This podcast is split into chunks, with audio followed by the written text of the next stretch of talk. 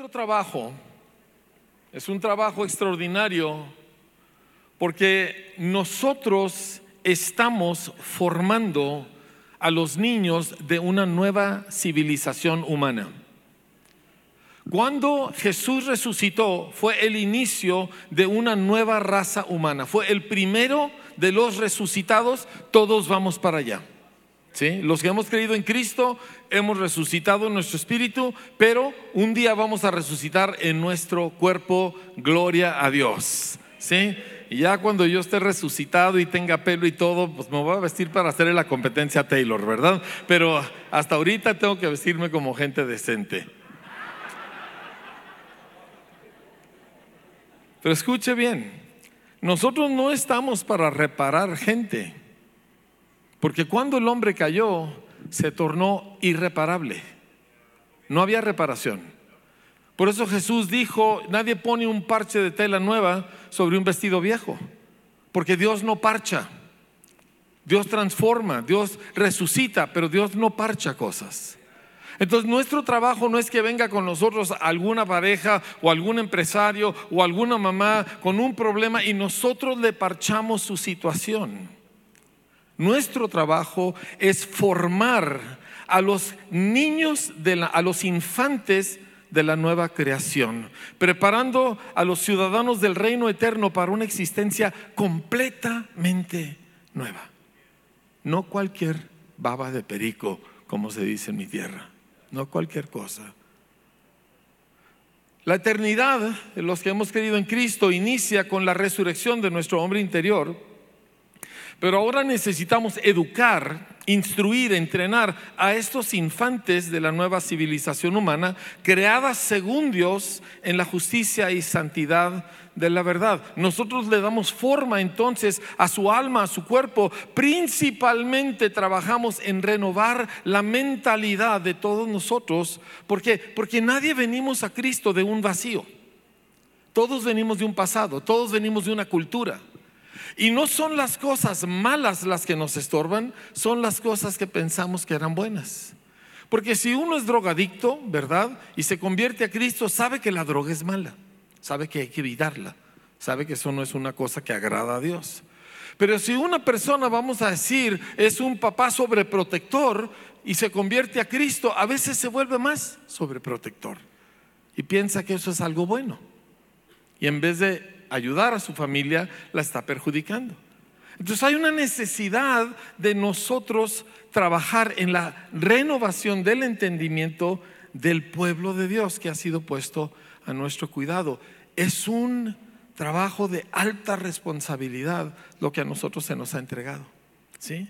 Y ah, yo quiero hablar acerca de eso y, de, y del llevar a la madurez a estas personas. El apóstol Pablo dijo, cuando yo era niño pensaba como niño, hablaba como niño. Dice, pero cuando ya fui hombre, dejé las cosas de niño. Entonces hay un proceso donde un bebé cristiano que todavía piensa como niño va avanzando hacia un lugar donde ya no es niño en el modo de pensar.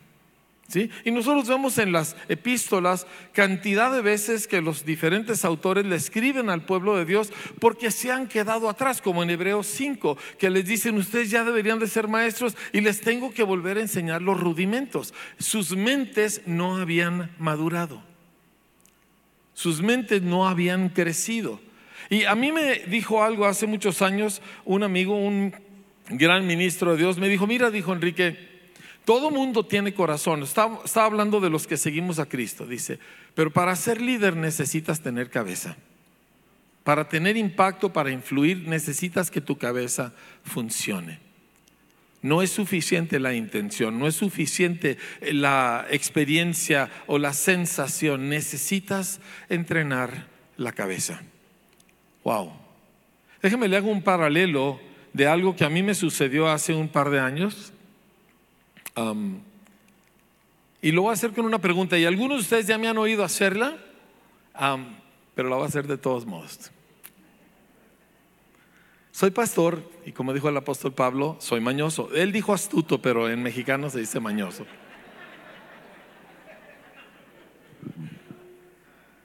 Si usted trajera su cartera, con dinero, que yo casi nunca traigo porque estoy casado, ¿sí? ¿Dónde preferiría, y, usted la perdiera, quién preferiría usted que la encuentre? ¿Un, ah, un danés o un holandés ateo o un mexicano pentecostal? ¿Quién prefiere que la encuentre? Su risa lo delata. Todos preferimos al güero ateo. ¿Por qué? Dice, ¿por qué no confiamos en el hermanito? Porque todos sabemos que puede decir, gloria a tu nombre, Cristo, ¿verdad? Que respondiste a mi clamor.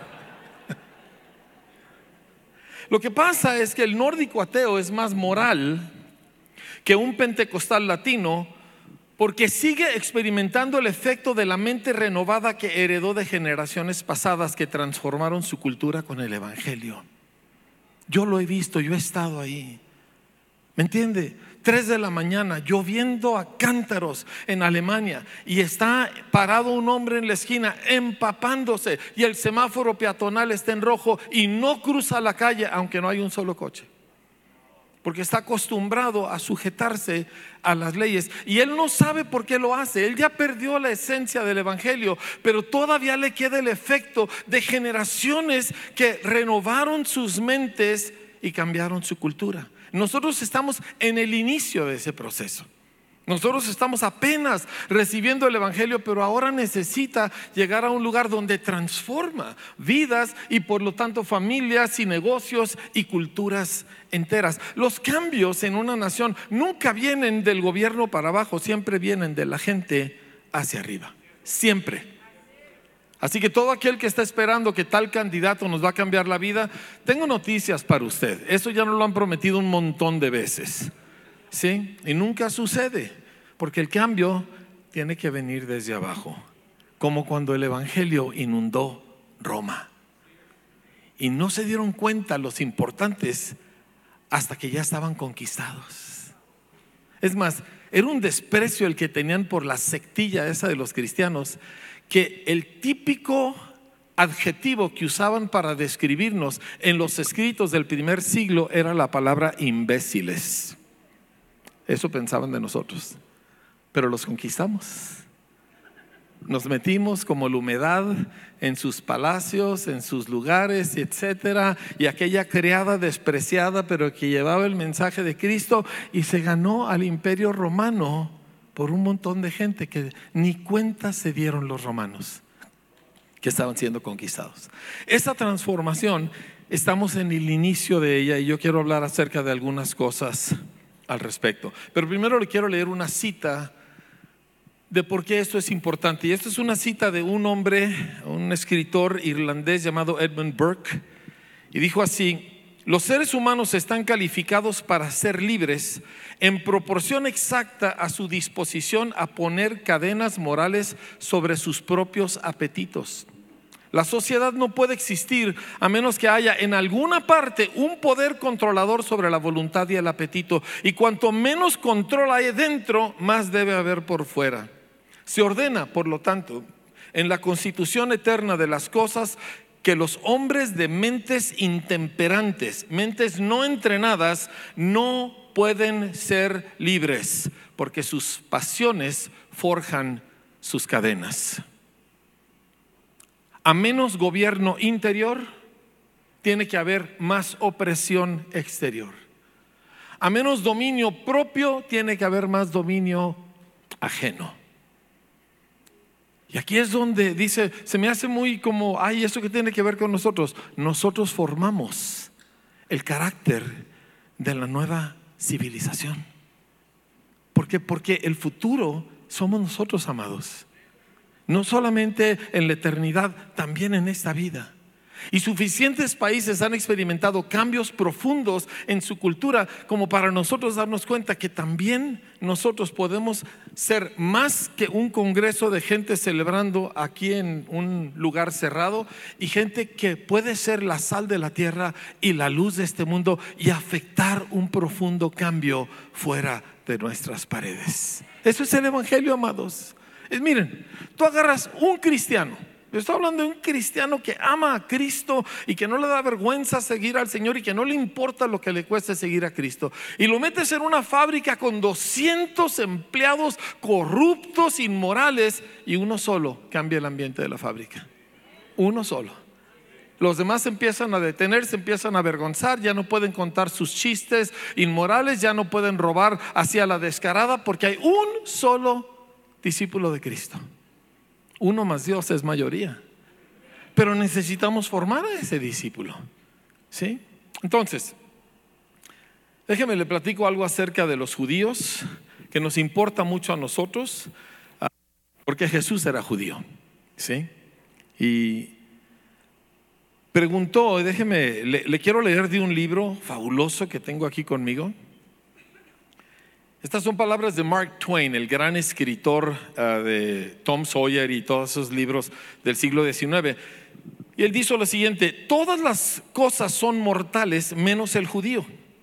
Y todas las demás fuerzas pasan, pero él permanece. ¿Cuál es el secreto de su inmortalidad? Dice, los egipcios, los babilonios, los persas, los griegos, los romanos, dice, todos han venido y han desaparecido. Llenaron el planeta de sonido y de esplendor y luego se desvanecieron como una neblina. Pero el judío ha sobrevivido y lo ha hecho con las manos atadas tras sus espaldas. El judío los vio a todos, les ganó a todos y ahora es lo que siempre fue no exhibiendo ninguna decadencia, ni la debilidad de la edad, ni el debilitamiento de sus partes, ni el, ni el alentamiento de sus energías, ni el entorpecimiento de su mente alerta y agresiva. Eso escribió Mark Twain. Dice, ¿cómo lo logran? Usted tiene que entender que cuando él escribió esto, los judíos tenían 1800 años sin tener un país propio. Ve ahí viene la, frase un judío errante, porque literalmente andaban errando por todas partes. Y en cualquier momento cualquier gobernante los atacaba, les quitaba sus bienes y tenían que huir.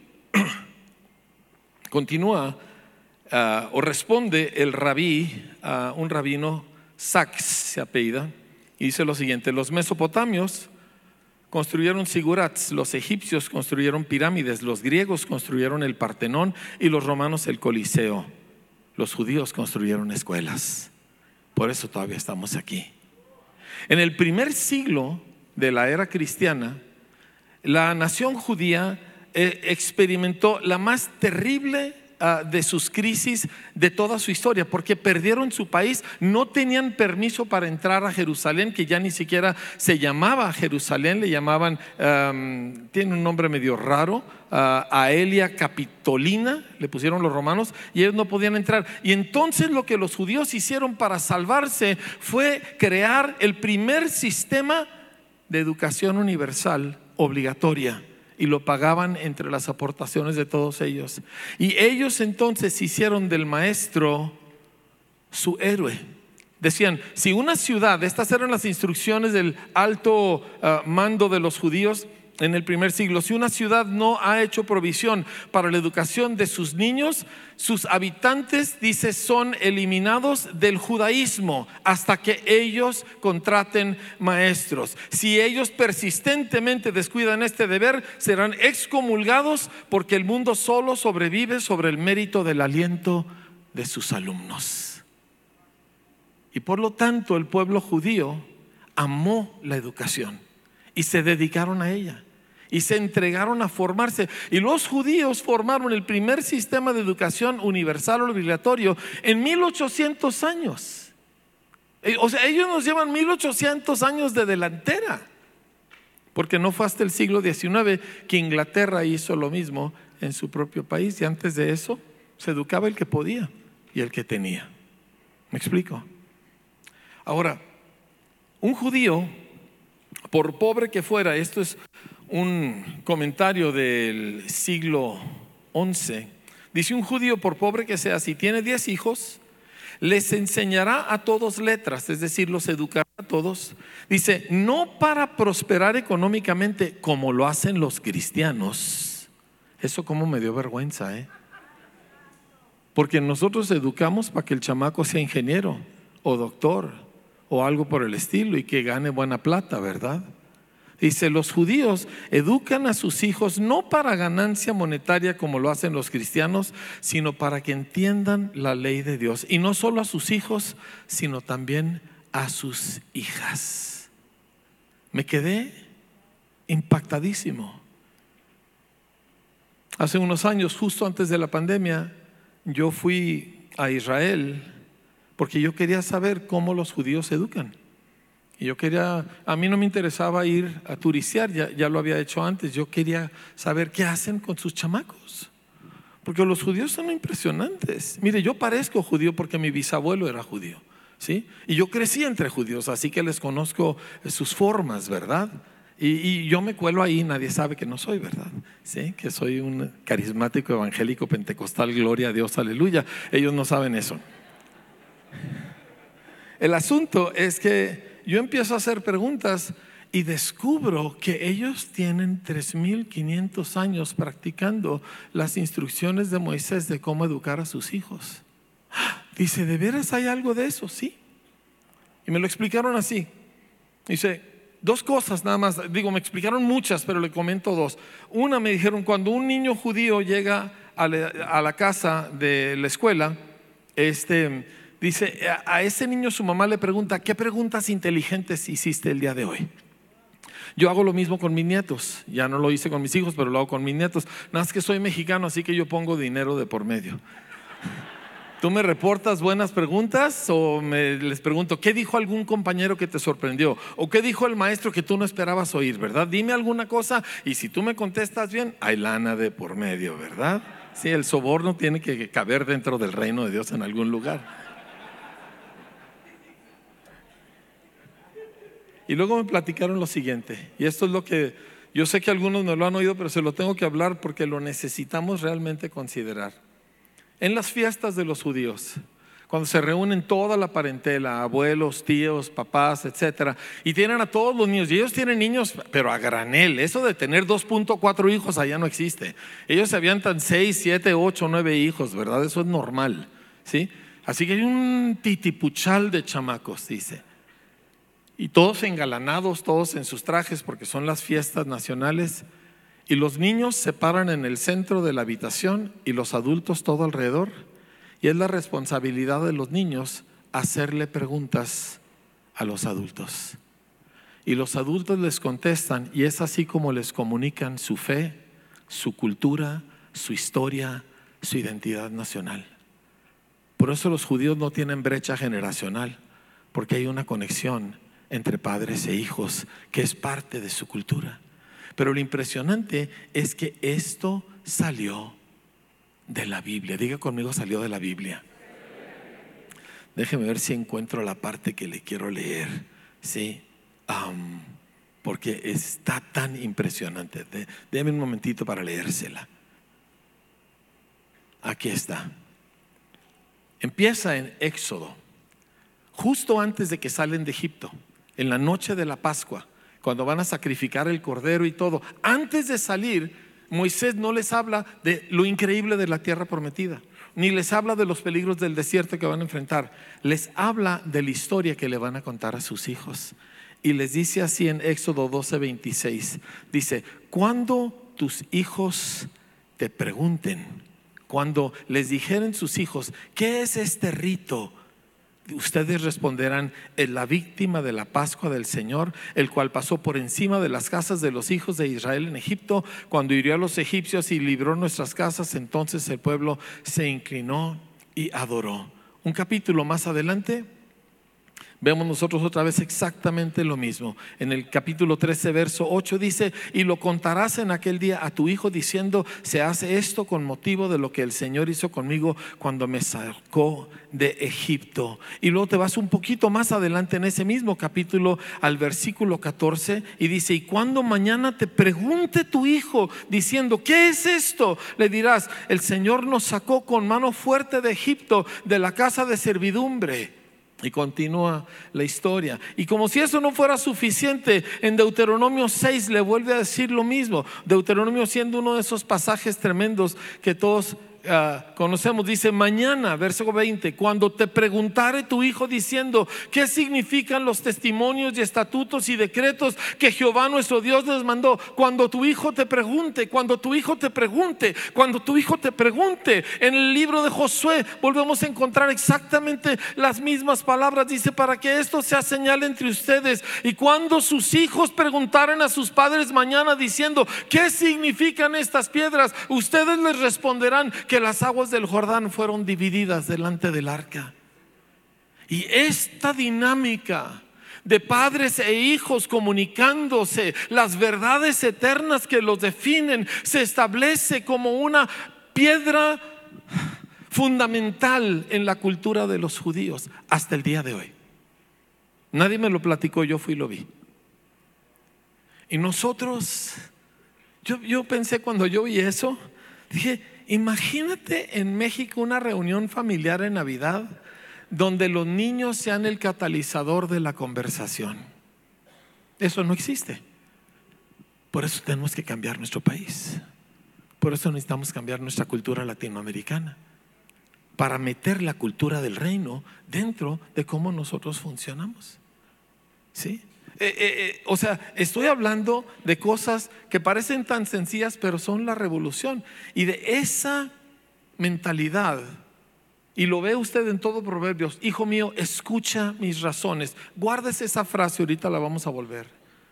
La vamos a volver a ver. Pero constantemente vemos nosotros a los padres educando a sus hijos, a los viejos educando a sus hijos. Pero yo creo que el que más me impacta se encuentra Déjeme ver si lo encuentro por aquí.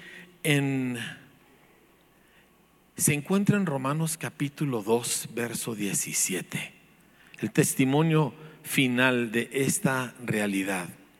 Pablo está acusando a gentiles y a judíos de que todos somos culpables ante Dios y que todos necesitamos salvación. Pero escuche lo que le dice al judío. Romanos 2:17 dice, "He aquí, tú tienes el nombre el sobrenombre de judío y te apoyas en la ley y te glorías en Dios y conoces su voluntad e instruido por la ley apruebas lo mejor y confías que eres guía de los ciegos, luz de los que están en tinieblas, instructor de los indoctos, maestro de niños." ¿Cuál cultura sus hombres se identifican a sí mismos como parte de lo que es ser un hombre, decir yo soy maestro de niños. Puedes saber que yo soy muy macho porque yo soy maestro de niños, porque yo enseño niños. ¿En qué país se hace eso? ¿En qué cultura se hace eso? No existe. Pero para el judío, instruir a sus hijos en los caminos de Dios, en la ley de Dios, en la justicia de Dios, era vital. Y por eso los judíos son lo que son. Por eso la mitad de los premios Nobel del mundo se los ganan los judíos, a pesar de que ellos son un puñito de gente, porque ellos han entrenado sus mentes de acuerdo a su entendimiento de la ley de Dios. Ahora nosotros, amados, tenemos una, un fundamento para empezar, para hacer esto muchísimo mayor. ¿Por qué? Porque nosotros hemos nacido de nuevo y tenemos acceso al Espíritu Santo y tenemos nosotros cosas que no se pueden explicar. ¿Cuántos de nosotros estamos aquí que en tu vida hay cosas que no hay explicación? La manera en que Dios te cambió, la manera en que Dios te libró. ¿Cuántos de aquí fueron libres de alguna adicción? Levante su mano, por favor. Libre de una adicción, tan poquitos que no hay más ex marihuanos por aquí. ¿No? A ver, borrachos, ex borrachos, levanten la mano. Todos los que se ponían hasta atrás. Levántela, levántela. No se haga, ay, yo crecí en la santidad pentecostal. No es cierto. ¿Sí? Puede bajar su mano. En la inmensa mayoría no hay explicación cómo fuiste libre. ¿A quién de ustedes, quién de ustedes aquí fumaba cigarros? Ya sé que ese pecado no te va a mandar al infierno, te manda al cielo más temprano, ¿verdad? Pero ¿cuántos de ustedes dejaron de fumar sin darse cuenta. Ni cuéntate y de repente, ay, ya no fumo. O te empezó a dar asco aquello, pero no fue por una disciplina propia. Nosotros hemos vivido la obra sobrenatural de Dios en nuestro interior, pero la obra sobrenatural es el principio, no es el fin del asunto. Una vez que hemos experimentado un nuevo nacimiento, ahora empezamos el entrenamiento en esta nueva realidad en la cual Dios nos ha puesto. Y le quiero leer una última parte de esto y luego ya voy, esto todo fue mi introducción. Y en serio. Así como nosotros queremos disipular al joven y al adulto que se convierte, escúcheme atentamente, porque si, si yo puedo hacer que esto se le meta en su corazón, yo puedo terminar aquí mi enseñanza. Así como nosotros debemos disipular al joven adulto o al joven y el adulto que se convierten para formar su alma en conformidad al nuevo hombre, Así también necesitamos formar al niño que crece en nuestra comunidad de fe para que ellos experimenten esta nueva humanidad sin atravesar la deformación del pecado cometido. Mire, mis hijos, yo lo veo en los hijos de, mis amigos que sirven al Señor que crecieron en un lugar bajo la bendición de Dios, que crecieron donde había algo de la palabra y algo del amor de Dios. Y yo veo cómo ellos nos llevan una delantera tremenda. O sea, yo les veo que ellos no vienen arrastrando todo lo que yo vengo arrastrando. ¿Me entiendes? Yo no viví bien, yo viví muy mal y yo he luchado toda mi vida con todas las cosas que hice. Y gracias a Dios, ¿verdad? Que entre el Espíritu Santo y mi mujer me han enderezado.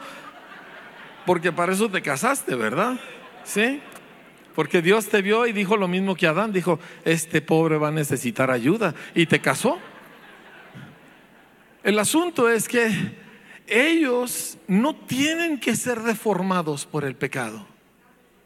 Pero tenemos un problema en las iglesias, en las iglesias evangélicas, carismáticas, cristianas, pentecostales, llámele como quiera. ¿sí? Los niños no cuentan para mucho con nosotros. Típicamente a nosotros nos preguntan, ¿cuánta gente hay en tu iglesia? Decimos como 300, estamos pensando en los adultos. No contamos a los niños. ¿Y qué los niños no son personas? Déjeme lo de una lección del gran evangelista Dwight D.L. Moody. Él, aparte de predicar en sus grandes campañas, él se salía a la calle a ganar gente individualmente para Cristo. Y en una ocasión él regresa, después de andar en la calle, y le preguntan que cómo le fue, y dice, gloria a Dios, vengo muy contento, gané un alma y media. Ah, le dijeron, ¿cómo? Sí, dice, gané a un hombre maduro y gané a un niño para Cristo. Ah, dijeron, el hombre maduro un alma y el niño una media alma. No, les dijo, el hombre maduro ya va de salida, a duras penas es media alma. El alma completa es ese niño que tiene toda su vida por delante.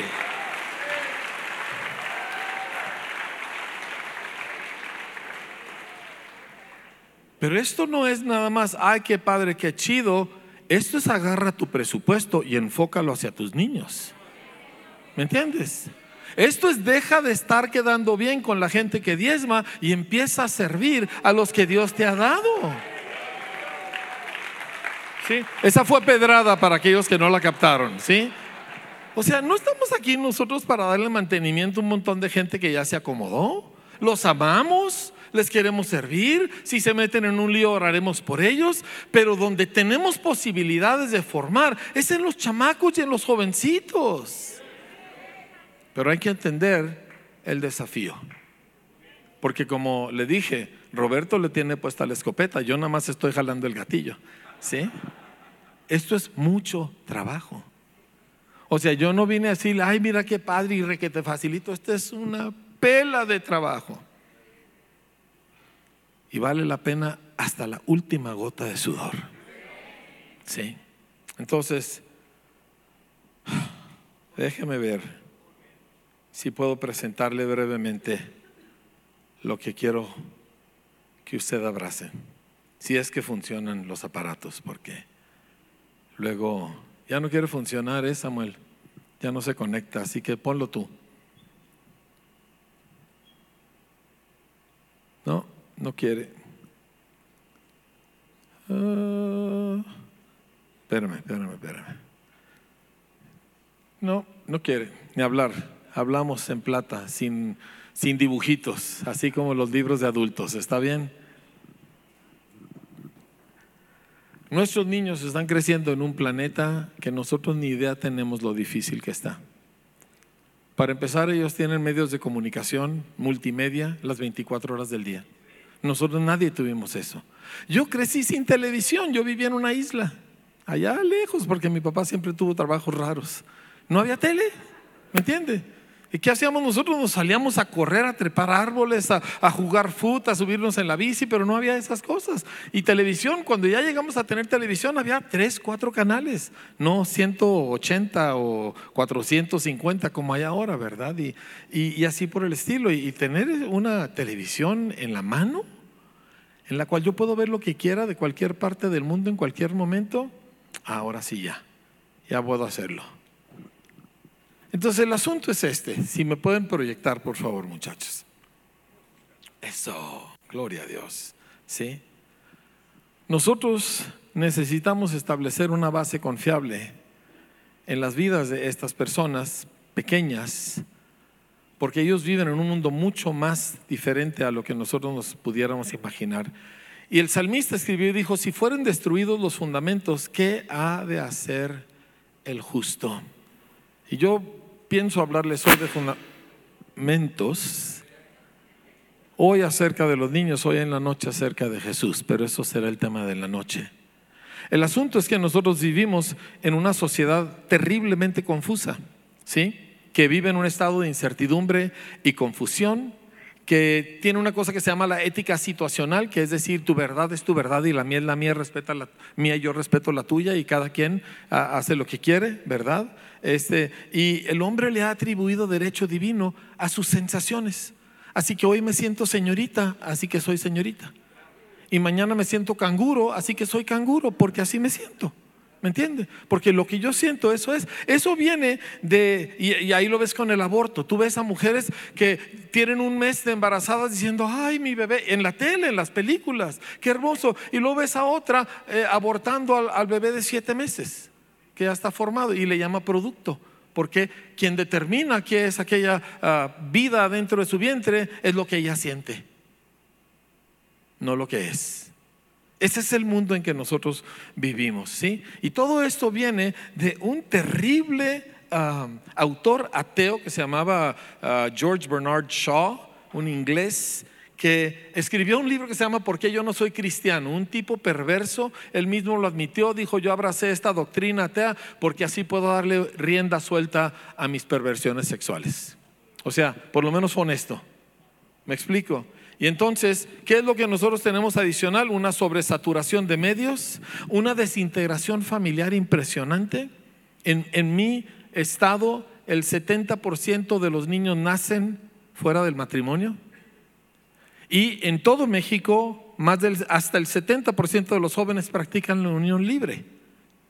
Y hay una creciente inestabilidad económica, cambio climático, la esclavitud moderna como nunca en toda la historia.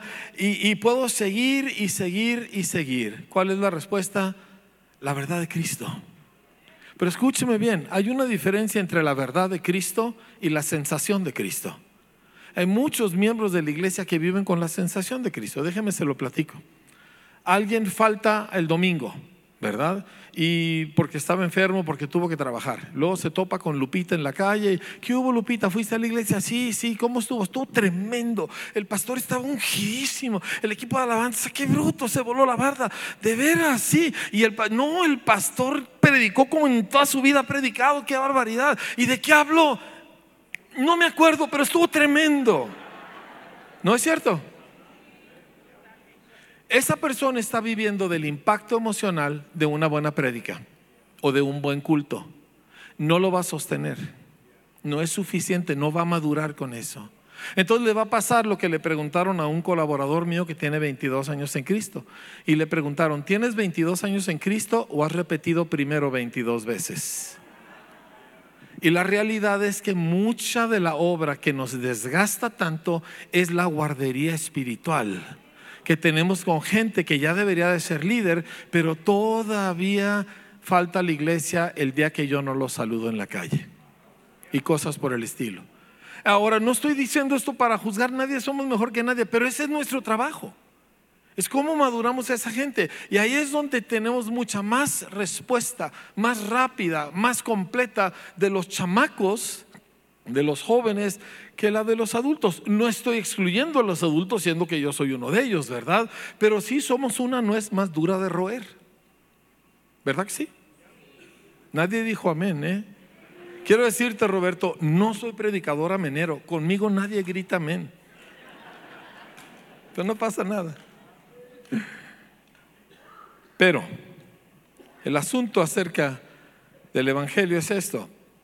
Una hora de escuela dominical no contrarresta una semana de inmersión en el humanismo. En el libro de Proverbios es un padre escribiéndole a su hijo, también está ahí los consejos de una madre, dice, oye, hijo mío, mis razones. ¿Sabe cuáles razones está oyendo su hijo? Está oyendo las razones de un profe que probablemente tiene vicios, que probablemente no está muy feliz de ser profe y que cree un montón de cosas contrarias a nuestra fe. Y, ese profe lo tiene cinco o seis horas al día, cada día de la semana. Usted lo tiene en la iglesia una hora en la escuela dominical. Y los papás, perdóneme, discúlpeme, Taylor, gracias por lo que compartiste de veras, pero los papás no pelamos a nuestros hijos en nuestra cultura latinoamericana no les invertimos tiempo. Obviamente todo eso tiene que cambiar, pero el punto es de que la escuela dominical no es suficiente y el culto motivante no desarrolla una cosmovisión bíblica. ¿sí? Y por eso gran parte de la iglesia carece de convicciones en cuanto a la vida, en cuanto a la moralidad y a veces en cuanto a la salvación. Mire, usted haga un congreso, yo lo he visto. Yo me acuerdo que Efraín González predicó en un congreso de hombres, ¿verdad? Seis mil hombres. Y él habló sobre el nuevo nacimiento y luego es un llamado. Todos los que no habían nacido de nuevo, se puso de pie las dos terceras partes de los hombres. Habían viajado de cabo a rabo del país y ahí estaban diciendo, yo no, soy, no estoy seguro si soy salvo.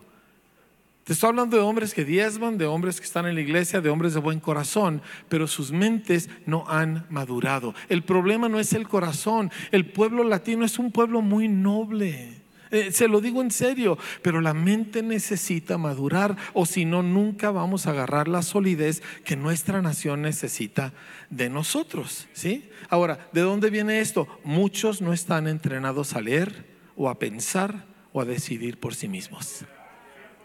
Y esto, mire, simplemente, usted sabe la historia, ¿verdad? Usted va a la playa, ¿a qué playa van de aquí? Acapulco, ¿verdad? ¿Sí? ¿Usted va a Acapulco? Bueno, si tiene lana se va a Cancún, ¿verdad? Este, ah, usted se va a Cancún y está en el hotel y ve a una mujer ahí o un hombre leyendo un libro como de este pelo. Gringo, obviamente es gringo, ¿verdad? Usted ve una familia sentada alrededor de una hielera enorme llena de comida Mexas, totalmente. No leemos, no nos gusta leer. Y, escúcheme atentamente, no es su culpa, pero sí es su responsabilidad. La razón que a usted no le gusta leer es por cómo le enseñaron a leer porque nunca le pusieron un libro atractivo, chido, de niños detectives, de aventuras en la selva, de cosas, y en un idioma que usted pudiera entender. Entonces a usted le pusieron puras cosas horrorosas, entonces por eso usted nunca le gustó la lectura. No es porque usted sea flojo, no es porque usted no tenga capacidad, se le enseñó mal por muchos años. Pero sí es su responsabilidad y mía resolver aquello. Porque un cristiano que no lee es un cristiano que no madura. Un cristiano que no lee la Biblia para entenderla, digo, simplemente haga una encuesta entre sus líderes de grupos, conexión o los que sea, y pregúntales, ¿qué significa la Biblia cuando usa la palabra apacienta? Y le van a decir, bueno, es como algo lleno de paz. Es como muy apacible, ¿verdad? Y le van a decir esto porque más o menos así suena, ¿verdad? Pero nunca se han tomado el tiempo de buscar en Google o en un diccionario qué significa la palabra. Entonces están leyendo algo que no entienden. ¿Cómo van a madurar así?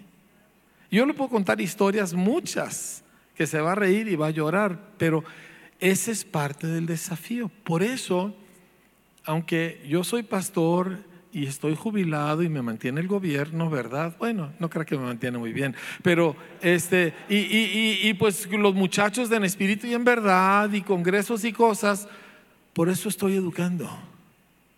porque he invertido 43 años y medio de mi vida en el Evangelio en este país. Y si no hacemos algo para arreglar la raíz del asunto, vamos a seguir haciendo lo mismo sin avanzar. Y no es lo que Dios quiere. Mire, amados, pregunta, ¿queremos un país lleno de evangélicos y el país no cambia? Ya hay países en América Latina así, atestados de evangélicos, pero no se ve gran efecto. ¿Por qué? Porque no es el hecho de que yo me haga miembro de una iglesia evangélica lo que cambia al mundo, sino que yo madure en la imagen de Cristo. Y entonces soy luz, y entonces soy sal, y entonces quítate diablo porque ahí vengo, ¿verdad?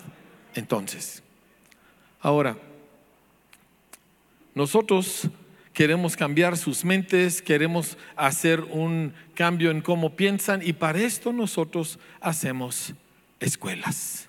La escuela es una extensión de la labor del discipulado de nuestros niños y jóvenes, porque niños son personas, son hechos a la imagen de Dios.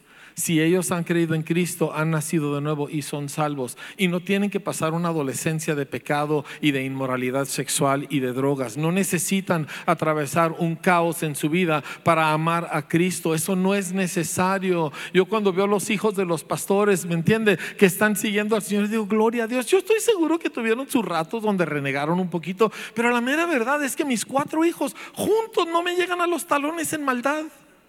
Ni siquiera saben malas palabras. ¿Usted sabe malas palabras? No diga amén, por favor, hermano. Alguien quiera gritar amén. ¿Qué, ¿Qué, pasó, verdad? Pero me entiende, no, en serio, yo toda la vida con mis hijos y con mis alumnos me he mordido los cachetes para no reírme, porque lo que tengo que regañarlos es una cosa tan simple y tan poco mala en comparación a todo lo que yo fui. Entonces, qué, increíble, ¿verdad? Pero yo necesito entonces tomar este oro molido que tengo y darle forma. Muy bien. Nuestro objetivo en las, eh, en las escuelas no es evangelizar, pero aunque sí ganamos mucha gente para Cristo, nuestro objetivo es establecer una perspectiva bíblica de la realidad. ¿Por qué? Porque México y América Latina somos una parte del mundo donde la verdad es que todos deberíamos de amar a la gente, ¿verdad?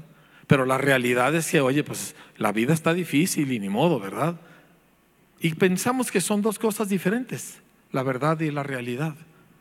Pero no hay tal cosa. La verdad y la realidad son una sola cosa y solo la puedes distinguir si miras a través de estos lentes.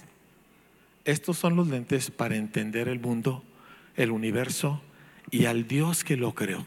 Todo, solamente a través de aquí. Que yo sentía algo que a mí se me apareció, quién sabe qué. Ah, ah, ah, si quieres entender la realidad, este libro es el que te la enseña. Ahora, ¿qué es lo que nosotros estamos buscando hacer? Le llamamos los Danieles de nuestra generación. Está ahí un librito este del hermano Salas que se llama El secreto de Daniel y el puro título me, volvió a, a, emocionar. Pero déjeme le platico a Daniel y sus tres amigos, Sadrach, Mesach y Abednego. Cuatro muchachitos entre los 12 y los 15 años de edad, castrados. Uso una palabra fea porque quiero que nosotros dejemos de romantizar la vida de Daniel fueron arrebatados de sus familias, arrebatados de su país, el cual, por cierto, fue destruido. Fueron metidos al palacio de un hombre endemoniado como pocos, ¿verdad? Con una cultura, un lenguaje, alimentos, todo diferente. Tenían todas las desventajas posibles y como y repito, y eran eunucos. Lo peor que le puede suceder a un jovencito que está entrando, ¿verdad?, a llegar a ser un hombre y nunca lo va a ser. Y estos tres muchachitos, o cuatro, gobernaron a Babilonia. ¿Por qué? Bueno, nos dice la escritura en Daniel 1.17 que a estos cuatro muchachos Dios les dio conocimiento e inteligencia en todas las letras y ciencias. Y Daniel tuvo entendimiento en toda visión y sueños. Eran muchachos que tenían profundas convicciones, como lo vemos en la historia. Eran muchachos que eran espirituales y eran muchachos que fueron entrenados en todo el conocimiento de su día. no eran unos ignorantes. Y dice entonces, en todo asunto de sabiduría e inteligencia que el rey les consultó, los halló diez veces mayores que todos los magos y astrólogos que había en todo su reino. Ahora esto, amados, es lo que nosotros queremos hacer con nuestros hijos.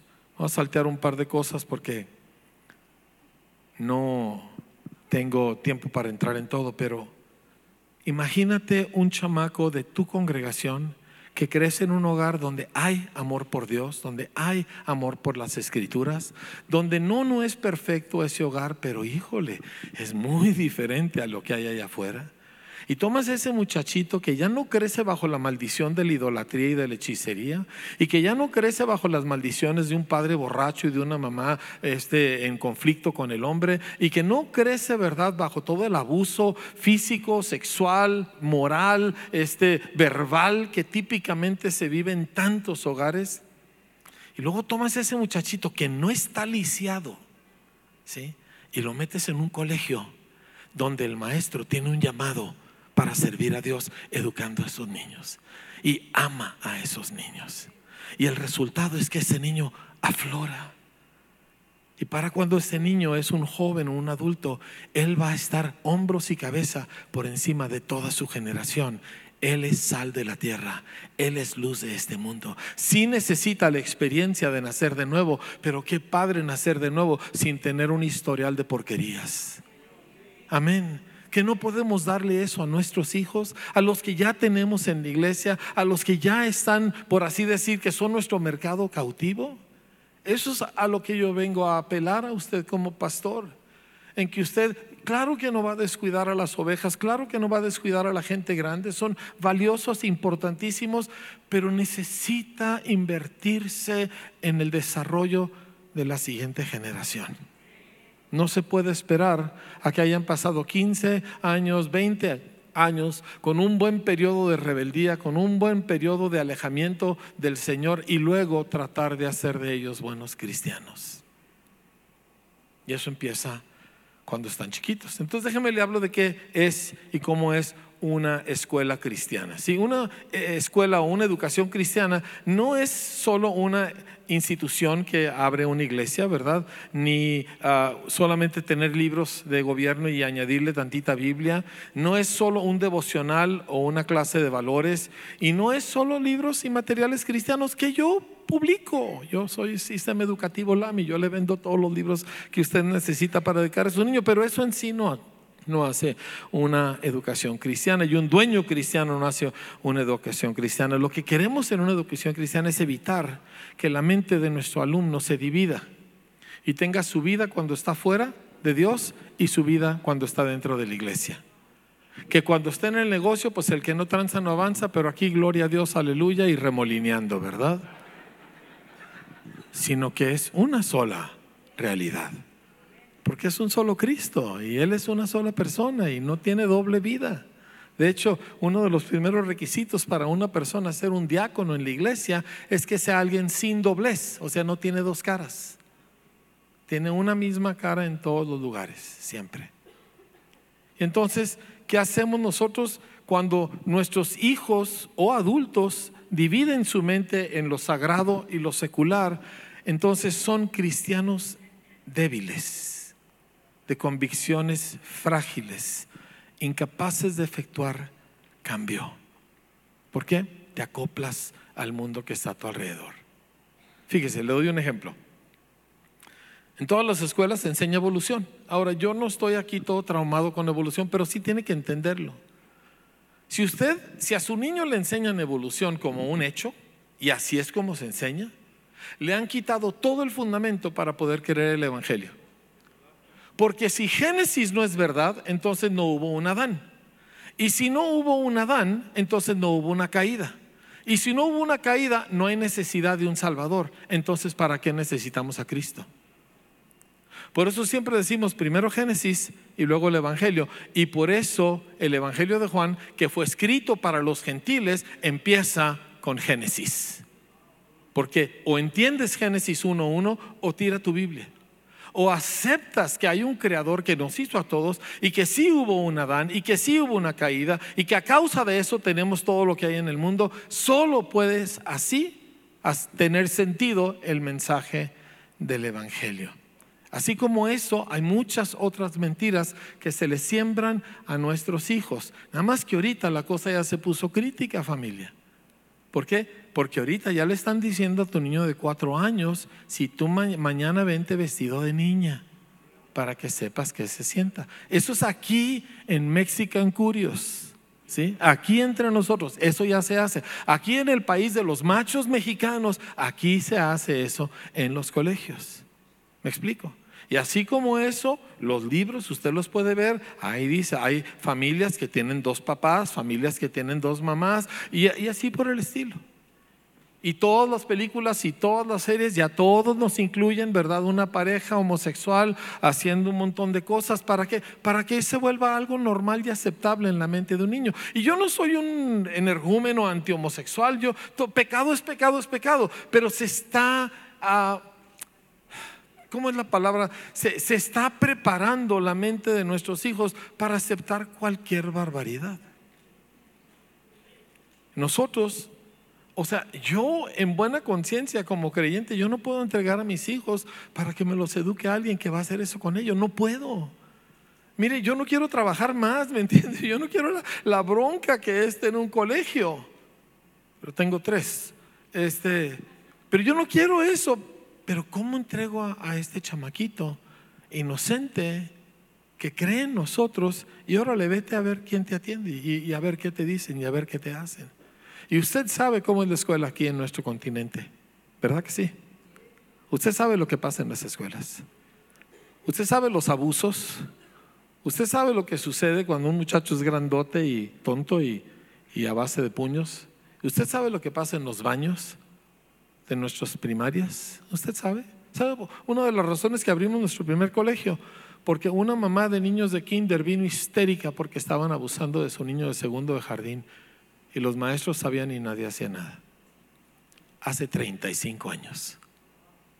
Imagínese lo que estamos enfrentando el día de hoy. Ahora, yo no estoy tratando de eh, alarmar, bueno, no, sí, sí estoy tratando de alarmarnos. Pero no quiero que actuemos nada más por alarmados, quiero que entendamos que antes de que viniera todo este alarmamiento, Dios ya nos había dicho, inviértete en la siguiente generación, como padre, como pastor, como maestro, como cualquier clase de adulto que ama a Cristo, inviértete. Todos los hombres en nuestras congregaciones deben de pasar por lo menos una temporada sustancial en el ministerio de niños. Es más, nosotros como regla en nuestra iglesia, nadie puede servir en ningún ministerio si no ha servido en el ministerio de niños primero. ¿Sí? Es, es parte de querer obedecer la escritura. Bueno, voy a saltearme un montón de cosas aquí que están muy rimbombantes. Si alguien quiere copia de esto, allá Samuel tiene una copia de esta presentación y se este, la puede llevar y, y sáquele este, copias con mucho gusto. Pero déjenme hablar de, de algunos de nuestros objetivos cuando educamos a un niño. Lo primero es que queremos formarlo integral, espíritu, alma, cuerpo. Cuidar lo que entra en su mente, lo que entra en su alma, lo que entra en su cuerpo, ¿verdad? Queremos enseñarle a conectarse con Dios y con su prójimo y con el planeta que le rodea. Mire, yo soy súper severo con eso con los muchachos. Yo voy caminando ahí por la congre y algún muchacho lo veo que avienta un, no sé, una envoltura de un dulce. Eh, te, te, te, le digo, ¿qué pasó? Ah, no, le dije, si tú vienes a mi casa y entras a mi sala y tú tiras un pedazo de basura en mi piso, en mi sala, a ti te va a ir muy mal conmigo. Le dije, esta es la sala de Dios. Este planeta le pertenece a Él. ¿Por qué estás tirando basura en una propiedad que no es tuya? Y ahí viene y lo recoge, ¿verdad? ¿Por qué nosotros los cristianos no somos los primeros en estar administrando bien la tierra? No quiero meterme más ahí, pero nada más para que entienda que la tierra no fue entregada a los impíos, fue entregada a nosotros. Y nosotros necesitamos entender eso. ¿sí? Ahora, gran parte de enseñarles esta conexión, pues compete a padres y a la iglesia, pero la escuela necesita armonizar con lo que la familia y la iglesia estamos haciendo. Se requiere un genuino acuerdo entre pastores, familias, escuelas, y que todo esto funcione bien. ¿Para el bien de quién? De la siguiente, de la siguiente generación. Un par de enfoques adicionales. Nosotros somos escuelas. Ah, me ha tocado dos, tres amigos míos que piensan que la escuela es un culto de avivamiento, ¿verdad? Y me mandan videos de los niños. Y les digo, qué padre, espero que eso solo haya sucedido una vez. Porque esta es una escuela y necesita aprender cómo usar un verbo y qué es un gerundio, ¿verdad? Y cómo hacer una multiplicación con puntos decimales, ¿sí? No, pero están en la gloria, qué bueno, pero con la gloria no van a conseguir trabajo. Así que edúcalos. Muy bien. No estoy en contra. Mire, espérame tantito. O sea, yo soy yo y nuestra experiencia y mi mujer y todo o sea, nosotros somos carismaniáticos. Nosotros amamos el Espíritu Santo. Nuestra iglesia es un lugar peligroso a veces. ¿Me entiende? Si usted quiere ver el partido de fútbol después del servicio, no venga a mi congregación. ¿Sí me entiende? ¿Por qué? Porque a veces la cosa se sale un poquito del control y, de, y del programa y, y no pasa nada. Pero la escuela es para educar sus cabezas. Es para enseñarles a pensar y a que sepan leer bien y a que entiendan lo que están leyendo y a que les encante lo que leyeron. ¿Sí? Y de ahí nada más estamos empezando. Eso cuando tocan el piano es que ya se me acabó el tiempo. ¿eh? Todos los demás piden que suba un pianista y a mí me lo mandan. Sorry, mano.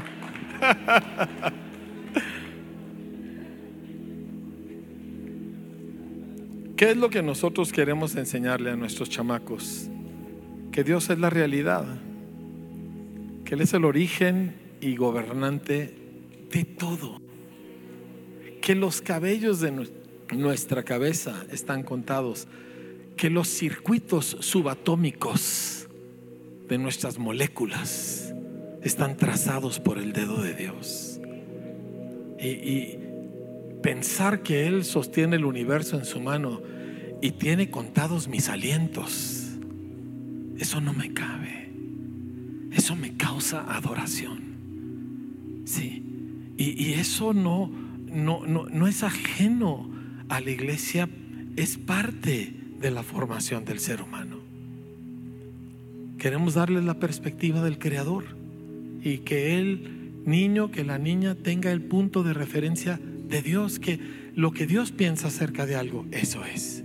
Estas son las cosas que estamos buscando. Mire, le muestro un par de ejemplos. Sí, por ejemplo, cuando les enseñamos acerca del mundo, este es un libro de ciencias, no recuerdo si es de cuarto o de tercer año, pero empezamos con el principio, empezamos con Génesis, ¿sí? Y nos vamos y vemos diferentes cosas que abarcan ciencia, pero conforme al relato bíblico. ¿Por qué? Porque esa es la verdad.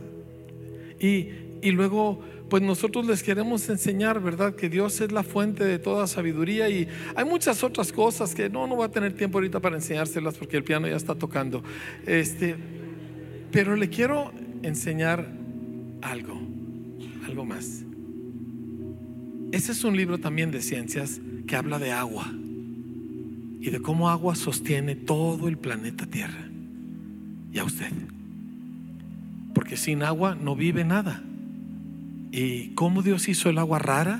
Porque el agua es rara, aunque sea muy común, pero es rara, para que funcione de cierta manera y los océanos no se evaporen en el día y no se congelen en la noche, y para que el agua vaya contra la gravedad y suba por los árboles para que tengamos plantas, y para que el agua cuando se enfría en vez de contraerse se expande para que cree una capa de hielo en los lagos y en los ríos y no se congele hacia abajo y no mate todos los peces.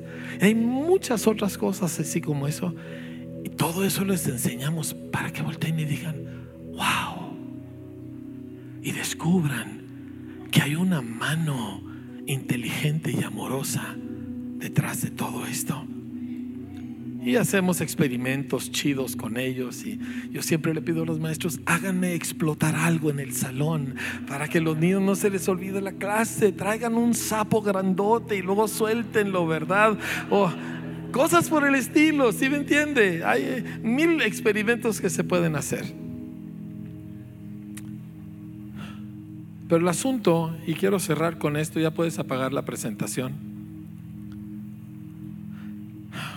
El asunto es que Jesús dijo, y aquí le quiero dar la cosmovisión educativa y pastoral de Jesús. Está en Mateo capítulo 13, verso 51 y 52. Y Jesús tiene todo el capítulo 13 dando algunas de sus más gruesas parábolas.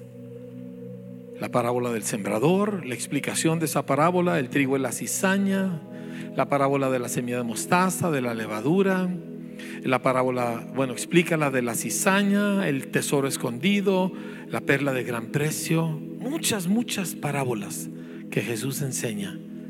Y luego en el versículo 51 le pregunta a sus alumnos, ¿han entendido todas estas cosas? Porque educar es que una persona entienda, no que se memorice algo. Educar es que una persona descubra algo. Sí, el momento donde dice, ah, y capta algo que no sabía antes, entiende algo que no había visto antes. Le dice, ¿han entendido todas estas cosas? Ellos respondieron, sí, Señor. Y él les dijo, por eso, y se lo voy a parafrasear un poquito a mi estilo, por eso todo profe preparado en el reino de los cielos es semejante a un padre de familia. ¿Sabe qué es un padre de familia? Es un adulto a favor del niño. Es un adulto al cual el niño no le tiene miedo, sino le tiene confianza y se le acerca con gusto. Y si ese adulto está, puede venir el demonio mismo y el niño no tiene miedo porque ahí está mi papá. ¿Me entiende? Es un adulto a su favor. Y dice, todo el que es maestro debe ser como un papá. ¿Sabe qué hace un papá verdadero, un papá conforme al corazón de Dios? Ama a sus hijos. Y luego por eso les enseña. Y mi pregunta es, ¿qué no podremos tener para nuestros hijos de nuestras iglesias, escuelas y salones y maestros que los amen a ellos y que por eso les enseñan? Que yo los voy a mandar 25, 30 horas a un lugar donde nadie los quiere, nadie los pela, a nadie le importan y yo digo que soy un papá responsable. No se vale familia. Dice, ese maestro, que es como un papá, dice, él saca de su tesoro. Él no cumple con un programa. Él saca de lo que él ama cosas nuevas y cosas viejas. Y se las enseña a ellos. Yo tengo muchos años dedicado a esto. No siempre lo he predicado porque Dios no estuvo haciendo otras cosas, pero estos últimos siete años no nos ha quitado el, enfoque. Que se levanten iglesias cuyos adultos dicen, yo, yo voy a hacer algo por estos niños. Aquí en la Ciudad de México hay escuelas que parejas de la iglesia dijeron, yo trabajo, tú enseña, yo traigo el pipirí a la casa, yo me encargo de los gastos, tú enseña en la escuela. Y tienen dos, tres, cuatro años. Yo conozco una escuela en Hermosillo, Sonora, que tienen 20 años donde los maestros no cobran sueldo, porque aman a sus niños y les enseñan para que ellos sean todo lo que Cristo quiere que sean. Hay un montón de otras cosas que tengo aquí, pero yo creo que es suficiente. Vine a hacerle un llamado. ¿Sí? Vine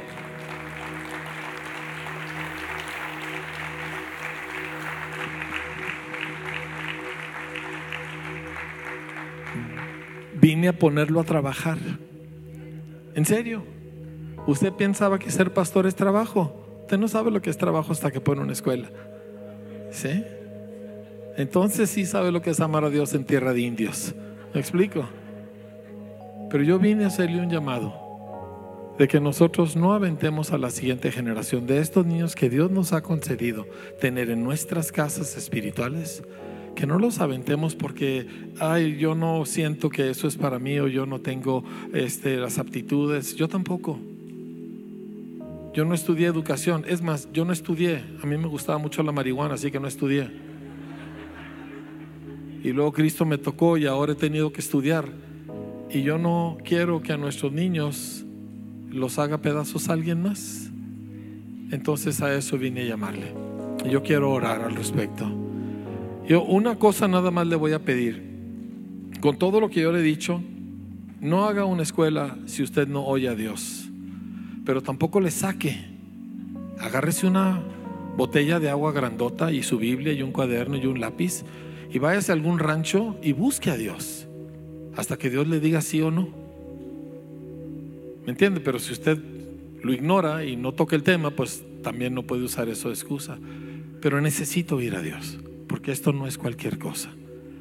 Pero una vez que oiga al Señor, Dios está en la educación. Ahorita lo estamos viendo cañón. ¿Sí? Así que vamos a orar, iglesia. Ah, hay algunos pastores aquí que ya tienen escuela, ¿verdad? Pueden ponerse de pie, los pastores que ya tienen escuela. Pónganse de pie. ¿Sí?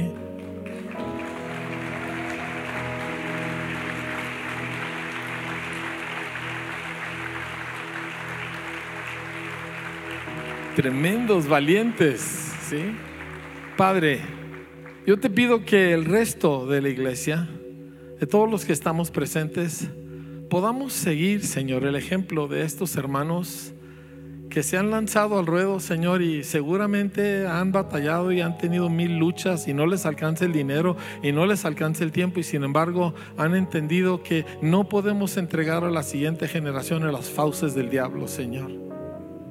Así que yo te pido por todos los demás que estamos aquí, Señor, que hables a nuestros corazones, que nos permitas ver, Señor, a los niños con los cuales nos has rodeado, Señor. Que nos permitas ver a nuestros jovencitos, a nuestros adolescentes, Señor, que, que, atraviesan, Señor, los momentos más delicados de su vida en los peores posibles ambientes. Te pido, Señor, que nos muevas el corazón y nos lleves para hacer algo, aunque no sea conveniente, aunque no sea fácil, aunque nos va a distraer de alguna cosa que queríamos hacer. Así, Señor, como nos habló Itiel, Señor, que hagamos lo que se requiere en el momento y ahorita, Señor, se requiere que no perdamos a nuestros hijos. Así que, Padre, en el nombre de Jesús, te encomiendo, Señor, y te pido que tú nos lleves, Señor, en, la siguiente etapa del cambio de nuestro continente, Señor, con generaciones que crecen como Daniel, Señor, sanos y fuertes y llenos de fe y llenos de convicción y llenos de conocimiento y que aunque son pocos, ellos, Señor, afectan el mundo para ti. En el nombre de Jesús lo pido. Amén.